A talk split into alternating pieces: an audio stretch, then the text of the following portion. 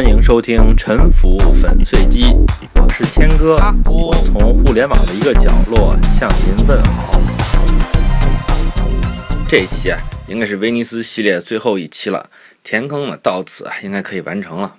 去威尼斯旅游呢，首先可以看到啊，这里的样子啊是非常的奇特，因为被泻湖所包围啊，空气里的水汽多。波长比较大的红光呢，就比其他的光呢更容易透进来。朝霞和晚霞呀都特别红，这样呢就特别适合摄影爱好者照相。你随便按快门啊，怎么拍都有。威尼斯啊没有汽车和自行车，只有各种大大小小的船。公交呢是汽船，消防队驾驶啊消防船，医院呢也是这种救护船。当然呢还配了一个救护直升机呀。大街小巷其实就只相当于人行道啊，这些运河呀才是真正的大街。其中呢，最大的大街啊就是这个大运河，Grand Canal，相当于北京的长安街吧。现在呢，我们买房子的时候呢，都说啊，这个临大街的房子不好，哎，一般是要打打折扣的。不过在威尼斯啊，沿着大运河呀，是一幢接着一幢的宫殿、豪宅、五星级酒店。形状呢都是方方正正，外立面呢十分的精致，这些都是古时候富商巨贾那些出执政官的名门的宅邸呀。为什么要建在大运河边上呢？您想，过去啊城市里边没有警察，没有摄像头，全都靠群众的眼睛。人越多的地方就越安全，而且呢这里出门上船方便。司机啊，把钢多拉呢往门口一停，老爷抬脚就上船了。而且呢，我之前说过，威尼斯呢各家各户下水道啊都是直接通到海水里面的，所以呢，被房子包围的这些小运河里边啊，臭味还是有的。但是呢，大运河吸湿能力就很强了，运河的边上呢，空气啊也不免啊好一些。这个是就是我个人的研究成果了，还有待考证吧。在威尼斯啊，树木是少之又少啊，在比较中心的地方，比如圣马可区啊，几乎一棵树没有。你想寸土寸金，哪有给树留的地方呀？中世纪的城市的市中心啊，往往啊都是这种非常紧凑、毫无绿地的，这个。从经济的角度上来说呢，也是一个比较自然的事情。所以呢，威尼斯市中心啊，唯一有树的地方就是圣马可广场和海湾之间呢一块很奇特的小花园啊，大概是一百米长、五十米宽吧，就这么五千平方米。我在封面附图里面呢放了一个图呢，供大家来参考啊。这个地方呢有这么几棵树，反而呢显得不自然。哎，令人诧异，这是为什么呢？这里啊是十九世纪奥地利皇帝的官邸所在地啊。以前就说过，茜茜公主啊，她就曾经在这儿住过。而且呢，更早些呢，拿破仑在这里办公。根据我不太扎实的考证吧，这个地方呢叫做皇家花园啊，意大利语叫做 Giardinetti Reali，大概就这么念吧。这个花园啊，在文艺复兴时代之前呢，其实并不存在。这个地方原来是有房子的，是为了给拿破仑啊专门搞了这么一个花园，服务领导嘛。拆点房子搞个花园呢，也就在所不惜了。那领导为什么需要绿地花园呢？这就是人类天性的一部分。自然状态下的人类啊，他天然喜欢的就是这种有溪流的。有鱼群、树木，有开阔的这种绿色的原野呀，微微隆起的丘陵，有这种地方。这个呢，也是我童年时代最喜欢的环境吧。我想小朋友们呢，应该都差不多。这种环境呢，它暗示着安全的水源和食物的供给，稳定的水文地质环境，适合定居啊。这种环境呢，它自然带着一种安全感。它呢是被编到人类的先天的程序当中去的，所以啊，倒并不是说呀，这种小小的绿地它的环境功效真的有多么不可或缺，也不是说呢拥有绿绿地就是什么基本人权。主它主要的呢是人的一种心理需求。在城市规划的历史上啊，很有意思。城市里的公共绿地或者是林荫道呢，一般来说呢，不但不是应群众的需求而建设的，反而呢，往往是帝王权力的产物啊。比如柏林的菩提树下大街，还有巴黎的香榭丽舍大街。这个香榭丽舍大街呢，就是拆迁了老百姓的房子修起的这个林荫道啊。还有像杜勒里花园，再比如说罗马的奎利纳利花园。这是总统府啊，在传统的城市当中呢，花园是非常少的。这种盆景式的绿地呢，是一种啊如假包换的奢侈品。而群众和社会团体，他们所拥有的城市公园呢，一般呢都是近代之后从墓园转化而来的。意大利的每个城市那足球都很厉害，到哪个城市啊都能看到足球场。但是好像咱们没听说过威尼斯有足球俱乐部，但是啊，这个威尼斯啊，你一查，它还真的有足球俱乐部。这个赛季啊，它是属于丁级联赛的序列，而且呢，战绩还不错。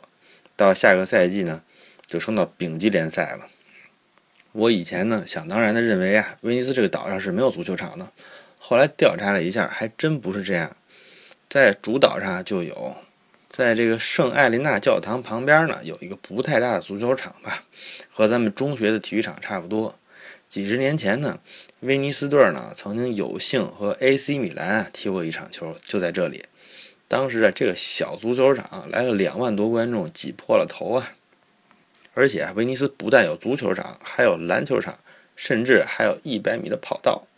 不过呢，是没有看到有棒球场。你想，如果要是有棒球场的话，一个本垒打，这个球就进到海里去了。这个足球场的地呢，也不是自古就有的，有一幅啊，一六五零年的木刻鸟瞰图。当时呢，没有航拍，这个画家呀，就通过绘画技术模拟出来的，但是画的非常精确，几乎呢，每一个建筑和街道的位置、尺度都是准确的。用这张图啊和今天的地图对比，就可以看出哪些土地是这之后啊三百多年间啊填海新增的。这里面呢就包括现在开威尼斯双年展的这个花园地区，还有足球场所在这个岛啊，还有啊通向大陆的这个大桥衔接的这个罗马广场一带呢，这个地也是后来填出来的。从这个建筑的尺度和类型上呢，其实呢您也可以看出。新的这些填海造地上边啊，这个建筑的尺寸呢，会比文艺复兴之前呢这些市区的这些建筑物呢要大一些。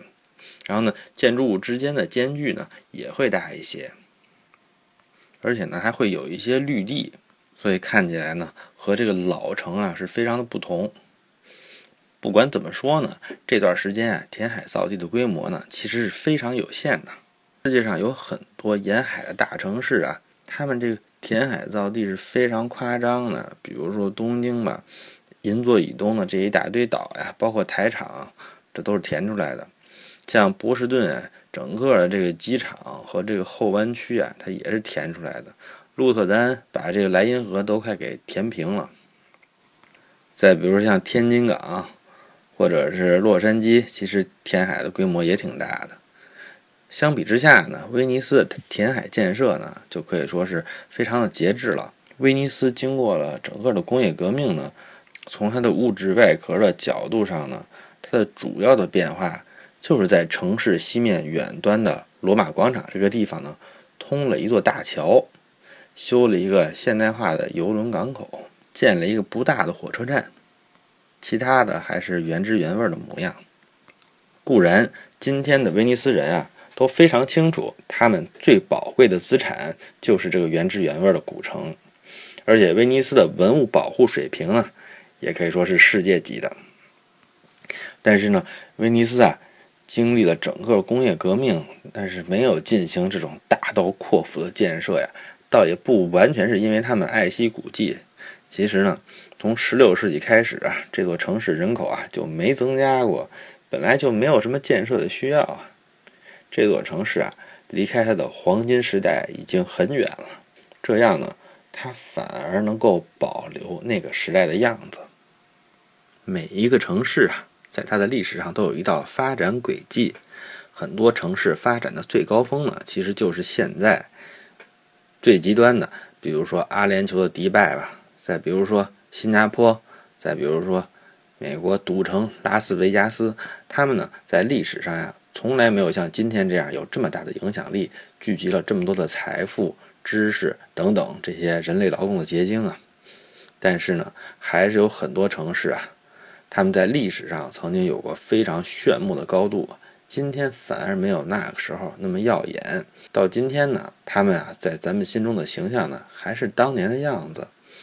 比如说像修起了金字塔的四千年前的古埃及啊，或者啊在一千年前啊曾经建起来吴哥窟的高棉，或者呢像一千两百年前建起了法隆寺和唐招提寺的日本奈良。美国俄亥俄州的辛辛那提呀，现在不是特别起眼的一个城市了，但是在19世纪呢，它随着蒸汽轮船的出现呢，成为一个美国内地的交通和贸易枢纽。这个和重庆的发展有点像。辛辛那提呢，曾经是美国最大的内陆城市，比我们呀常识中觉得更加重要的，像芝加哥、底特律、圣路易斯、匹兹堡、克利夫兰呢，其实都大。曾经号称啊，叫做“美国之巴黎”呀。它的黄金时代呢是在19世纪，当时呢，它的这个二线城市的地位啊，看起来是不可动摇啊。但是后来随着铁路的普及啊，它的交通枢纽地位呢逐渐丧失。到了1920年代呢，它还算一个中规中矩的三线大城市吧。它有运河的河道啊，现在运河已经没人用了，所以就可以用来修地铁了。一九一六年呢，开始修地铁，到了一九二四年呢，大萧条来了，这个地铁工程就烂尾了。等到经济恢复的战后啊，汽车呢已经过于的普及了，所以啊，地铁烂尾啊，到现在已经一百年了，还没有修起来。在十九世纪啊，辛辛那提的黄金时代当中呢，中产阶级的社区啊，是这个莱茵河畔区。这儿呢有美丽的音乐厅、教堂、有轨电车，还有用墓地变成的华盛顿公园，还有很多啊德国巴洛克立面的公共建筑。民居呢主要是这种红砖立面的，建筑质量非常整齐。但是辛辛那提沦为三线城市之后呢，这个区域就没有进行过什么建设和更新，现在仍然和十九世纪啊看起来一样。你拍电视剧的时候都不需要打布景。就是一个活的影视城啊！目前呢，这个社区啊，因为它房租特别的便宜，主要的居住者呢，就是一些非洲裔的低收入城市居民啊，还有啊，就是一些比他们还穷的谁呀？艺术家，别的地方住不起啊，只能够到莱茵河畔区来。哎，挨家挨户的看看，看谁家的房子快倒了，咱们租过来住一住。有一个美国乐队呢，就叫做莱茵河畔。Over the Rhine 是一对六零后夫妻档的民谣组合呀，歌其实很好听。顾名思义呢，他们就是来自这个区。莱茵河畔呢，可以说是美国的草场地或者是宋庄吧。我这儿呢，其实没有埋汰辛辛那提的意思，相反呢，我觉得这里的山水格局很美啊，城市的感觉很厚重，有很典型的看起来啊不比芝加哥差的市中心啊。也有这种教学质量很高的大学，这样呢，有 Peter Eisenman，嗯，弗兰克盖里、扎哈哈迪德、迈克尔格雷夫斯，还有 Morpheus，还有呢里伯斯金德，还有呢汤姆梅恩这些比较有名的已故的或者是在世的建筑师的作品，还有呢美丽的公墓、美丽的社区，像。奥本山、海德公园等等，这些适合带着寂寞的心情走访的地方。辛辛那提的经济呢，其实也没有那么差了，因为世界五百强的企业当中呢，这个城市呢有三家，嗯，一个是宝洁，这是日化品的嘛，还有就是梅西百货，还有 Kroger's 超市。世界五百强企业呢，其实还是挺不容易的。你想，我们大深圳才有五家呀。平安保险、招商银行、万科、华为，还有正威集团。因为呢，二十世纪的辛辛那提呀，没有超过十九世纪的发展势头，它留下了莱茵河畔区这么一个十九世纪的化石啊。说回来呢，威尼斯的有趣之处啊，就在于它是中世纪和文艺复兴时代的化石，形成这个化石的躯体呢，其实已经死掉了，但是这个躯体呢，它在地缘、文化、政治和科技的历史上也是非常值得瞩目的。我们看到的是一个什么东西的化石呢？首先呢，它是属于古罗马的后继，而且啊从未间断。我们都知道罗马帝国灭亡了，但是呢，罗马帝国在威尼斯并没有灭亡。威尼斯呢是波河平原一带躲避战乱的罗马人所组成的国家呀。威尼斯和罗马帝国的后续政权的关系是什么样呢？最开始呢，它是属于东罗马帝国的一部分。后来呢，变成一个从属关系，再后来呢，它是一个合作的关系，它相当于是外包了东罗马帝国的海军啊。继而呢，在第四次十字军东征里面，威尼斯啊参与了灭亡东罗马的军事行动，进而呢，一定程度上的取代了它。后来呢，东罗马复国了，威尼斯呢和它成为了通商的对象和竞争的对手啊。在东罗马最终啊遭到穆斯林围困的末日当中呢，威尼斯又是东罗马人的末日战友，一直战斗到了最后。威尼斯和这些几千公里以外的东方国家关系密切，但是和近在咫尺的陆地上的大国呀，一个是罗马教廷，另一个就是欧洲最大的国家——日耳曼人的神圣罗马帝国。威尼斯和他们呢一直保持着独立的关系。威尼斯所在的这个海湾啊，陆地上呢，它三面上都是神圣罗马帝国的领土，但是呢，神圣罗马帝国从来没有吃掉过威尼斯。为什么呢？因为它吃掉了也没用啊。任何一个封建主吃掉了威尼斯呢，这里也就无非是几个破岛，没有粮食和兵源。和他们的经营模式啊并不符合。反之呢，威尼斯的海军呢，使大陆上的君主呢都认为他们有利用价值，是可以合作的。这是一个很独特的情况。像威尼斯的对手热那亚共和国呢，并不是一个完全独立的共和国，它是神圣罗马帝国领土的一部分，是靠帝国的许可，是靠皇帝颁发的许可取得的自治权。威尼斯的语言呢是拉丁语，或者说呢是罗马老百姓所使用的这种通俗拉丁语，而且呢还有一些地方的这种方言特色呀。这种语言呢后来就随着威尼斯啊，后来就随着威尼斯在整个地中海上的活跃呢，成为地中海地区经商的人的这种通用语言。不管是希腊人还是阿拉伯人，他们都是做生意的人呢，都会说这种洋泾浜拉丁语。洋泾浜拉丁语呢，有一个词儿叫做 lingua franca，就相当于咱们香港同胞过去说的洋泾浜英语啊，no money no talk，没钱就别废话。在古罗马帝国时期呢，我们知道地中海是古代西方世界真正的中心啊，是古代世界的舞台。你想，过去罗马和谁争夺天下呢？那就是它地中海对岸的迦太基呀。还有地中海东岸的这些希腊化国家，屋大维和安东尼两雄决战在哪儿呢？在地中海上的阿克星角，而且进行的是海战。罗马帝国后期迁都到哪儿呢？是重要的海港君士坦丁堡了。但是呢，在公元五世纪西罗马帝国灭亡之后呢，进入黑暗时代。所谓的黑暗时代，就是游牧民族入侵的这种大移民的过程啊。这些啊还处于原始社会的日耳曼部落涌入了罗马帝国，让帝国内的社会秩序是彻底的崩溃，工商业基本完全停止，欧洲呀又回到了自然经济的农业社会啊，自己种地打猎，老百姓呢连钱都没见过了。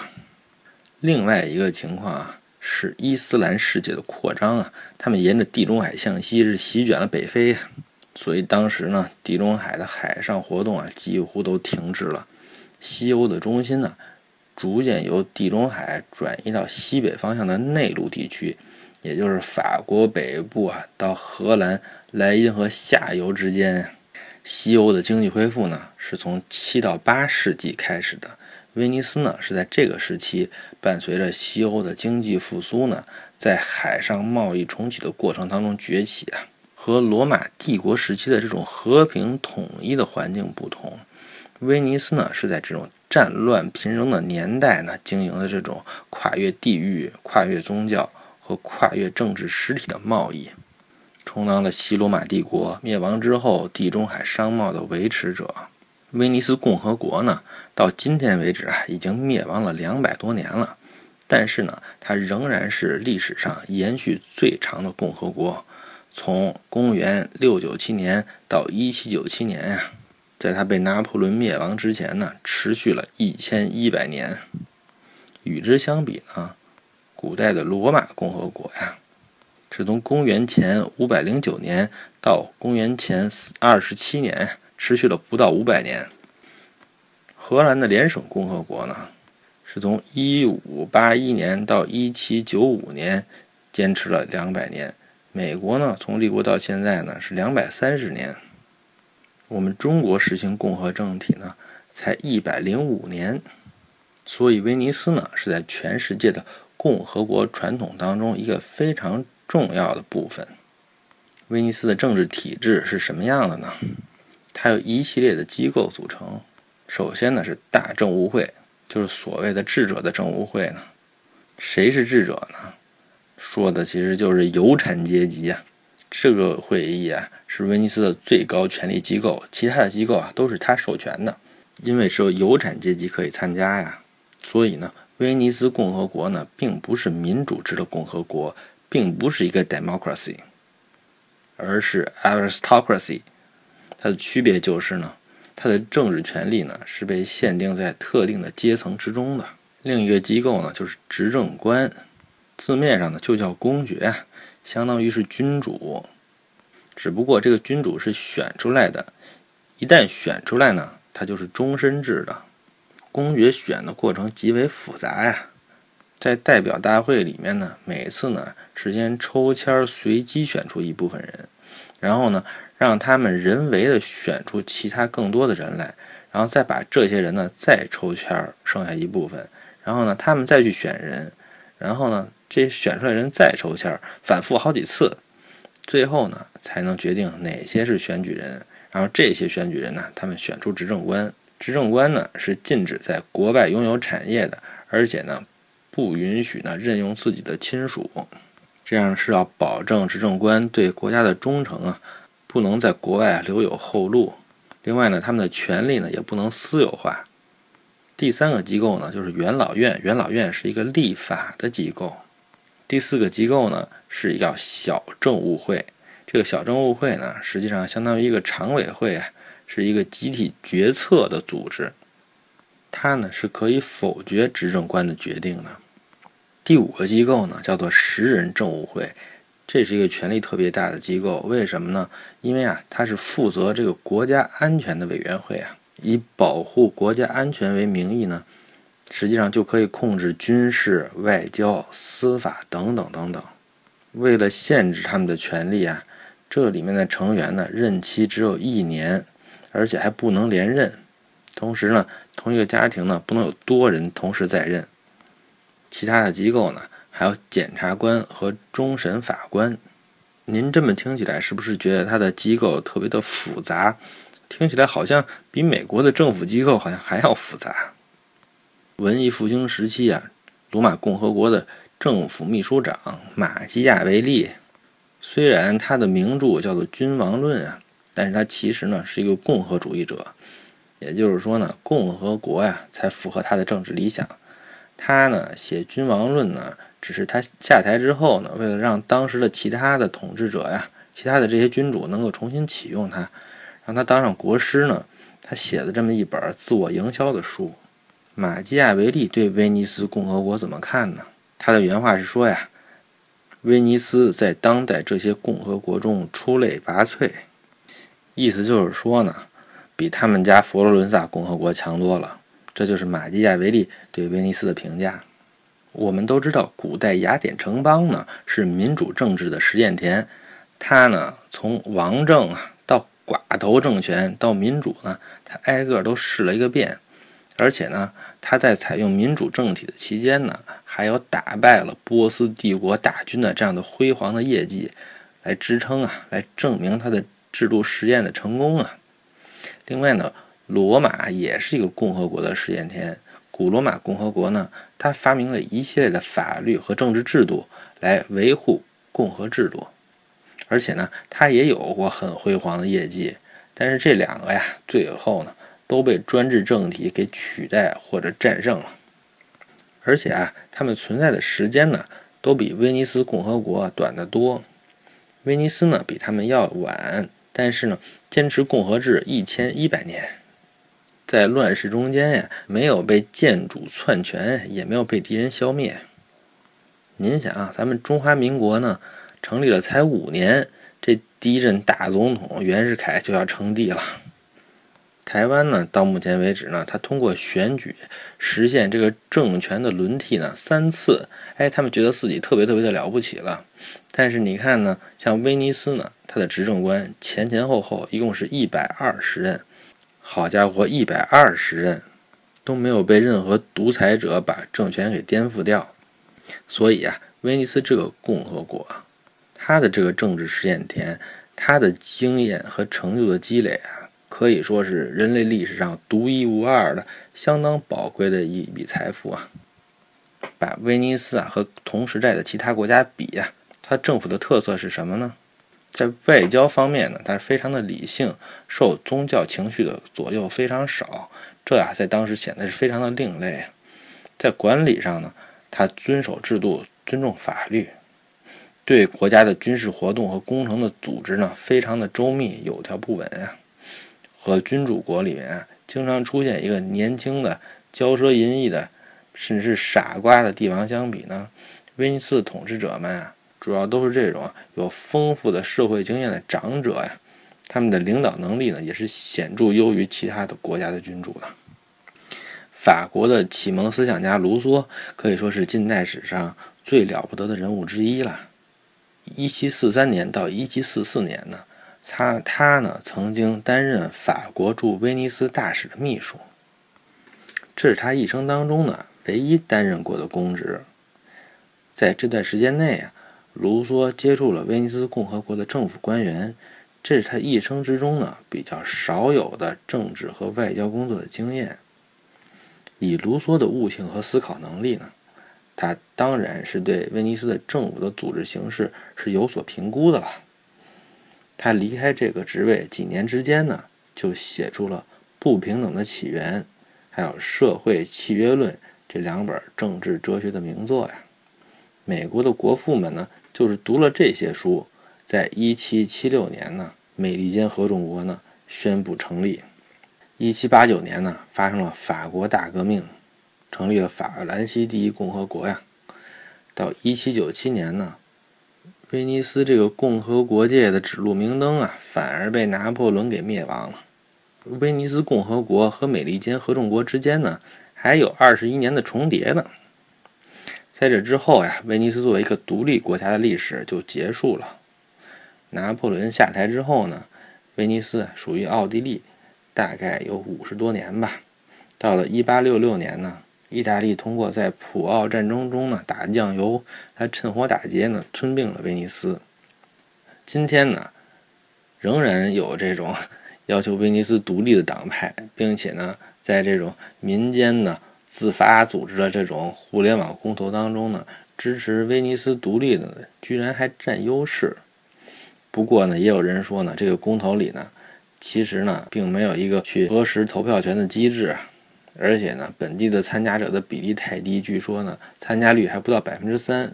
倒是有不少意大利以外的吃瓜群众参加了投票，进行了恶意酱油啊。从最开始到现在呢，我说威尼斯已经有六期了，希望您能通过这六期节目啊，增加对威尼斯这个地方它的地理历史的了解吧。如果您去参观旅游的话呢，也希望您能够看得更开心、更有收获吧。谢谢您的收听。